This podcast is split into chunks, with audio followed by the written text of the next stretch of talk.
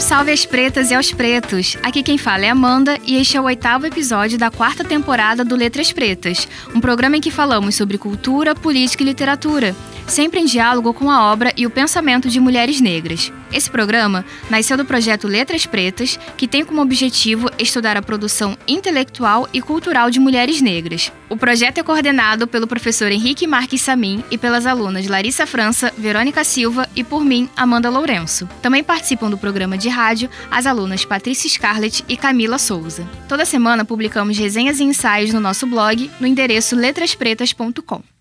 No programa de hoje, bateremos um papo sobre uma mulher potente, comprometida com a arte e com o ativismo negro. Falaremos hoje sobre Lia Vieira. Camila, conta um pouquinho para a galera que está ouvindo a gente sobre a Lia. Então, pessoal, a Lia nasceu aqui no Rio de Janeiro e continua morando aqui até hoje. Além disso, ela teve uma formação bem ampla, porque é formada em letras, economia e turismo. E tem mais, Camila. A Lia não parou nessas três graduações, não. Ela também possui doutorado em educação pela Universidade de La Habana, que fica em Cuba, e pela Universidade Estácio de Sá. Já que vocês falaram da formação dela, eu acho importante a gente falar aqui sobre a preocupação que a Lia tem com a formação dos professores, sabe? É que além de tudo isso que vocês falaram, a Lia também participa de palestras e conferências sobre educação. Nesses eventos, a Lia fala sobre a importância do professor no ensino da cultura afro-brasileira. E ela também fala sobre a responsabilidade de um ensino que transforme a vida dos alunos para deixar eles mais conscientes. Esse comprometimento dela é lindo demais. É verdade, Patrícia. Isso que você está falando me lembrou de uma fala dela. A Lia diz que os professores devem olhar para os alunos negros com mais sensibilidade, sabe? Sem botar eles em rótulos. E dá para ver que o trabalho da Lia tem uma visão de pedagogia antirracista que é fundamental para o nosso país. Aproveitando esse gancho que a Camila trouxe sobre o comprometimento antirracista da Lia, acho que vale a pena falar um pouquinho sobre a militância dela. A Lia é militante do movimento negro e do movimento de mulheres. Como pesquisadora, a Lia também faz parte da Associação de Pesquisa da Cultura Afro-Brasileira. Olhe dentro dos meus olhos,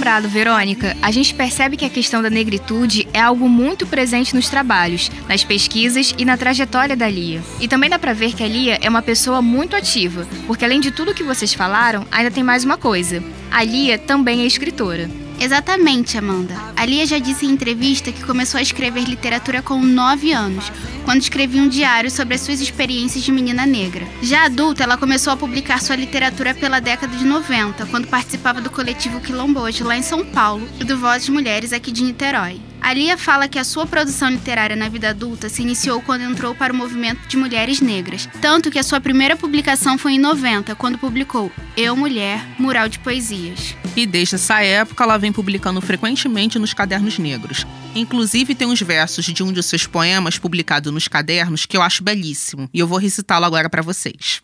Nenhuma paisagem se iguala à visão que tenho de você. Explosão de raça em forma de ser. O que mais quero? Entrelaçar nossas peles retintas, me animar de vida, buscar meu céu em sua terra, saciar minha sede de mel em seu mistério. Tatuar-te em meu corpo para ter a certeza de tê-lo, preso, colado, filtrado em mim, na própria pele, rasgando a epiderme, que nem laser apaga, que aos poucos me rasga e se fixa e me marca no uno indivisível. Que versos, gente! A obra literária da Lia tem essa capacidade de impactar a gente e de nos colocar dentro do texto, sabe? Na obra dela, o nosso corpo não é objetificado. Ele está ali, com seus desejos, sentimentos, enfim, com tudo aquilo que faz de nós humanos. Pois é, Verônica, e essa sua fala me lembrou a obra Só as Mulheres Sangram, que eu resenhei para o nosso blog. Os contos desse livro falam sobre questões cotidianas da nossa vivência negra, sem rótulos, entende? Eu refleti muito sobre isso e confesso que até me coloquei no lugar de algumas protagonistas em alguns momentos. Acho importante falar que a Lia já publicou uma obra voltada para a literatura infanto-juvenil, comprometida com a questão da negritude. O livro dela, chamado Chica da Silva, A Mulher que Inventou o Mar, reconstrói a figura histórica de Chica da Silva, tirando todos os estereótipos racistas que foram impostos a Chica. Isso reafirma o compromisso da Lia com uma produção literária voltada para a negritude e para o antirracismo, independente da faixa etária, né? Acho que é fundamental conhecermos a obra da Lia Vieira e divulgá-la por toda parte, porque ela é viva, pulsante e totalmente necessária. Uma prova disso é que a Lia já recebeu da Assembleia Legislativa do Rio uma menção honrosa pela sua contribuição para a divulgação da cultura afro-brasileira e pela sua luta antirracista. Infelizmente, vamos ter que encerrar o nosso papo por aqui por conta do nosso tempo. Vamos deixar nossas palavras finais. Gente, obrigada pela companhia e até o próximo programa. Gente, até a próxima e leiam Lia Vieira. Mais uma mulher incrível apresentada aqui pelo Letras Pretas. Até a próxima. Lembrando que semanalmente publicamos resenhas e ensaios no endereço letraspretas.com. Um salve às pretas e aos pretos e até o próximo programa Letras Pretas. Programa Letras Pretas. Locução: Amanda Lourenço, Verônica Silva, Patrícia Scarlett e Camila Souza. Equipe técnica: Gleidson Augusto e Eduardo Sobral. Produção: Rádio Erge. Realização: Centro de Tecnologia Educacional, CTE.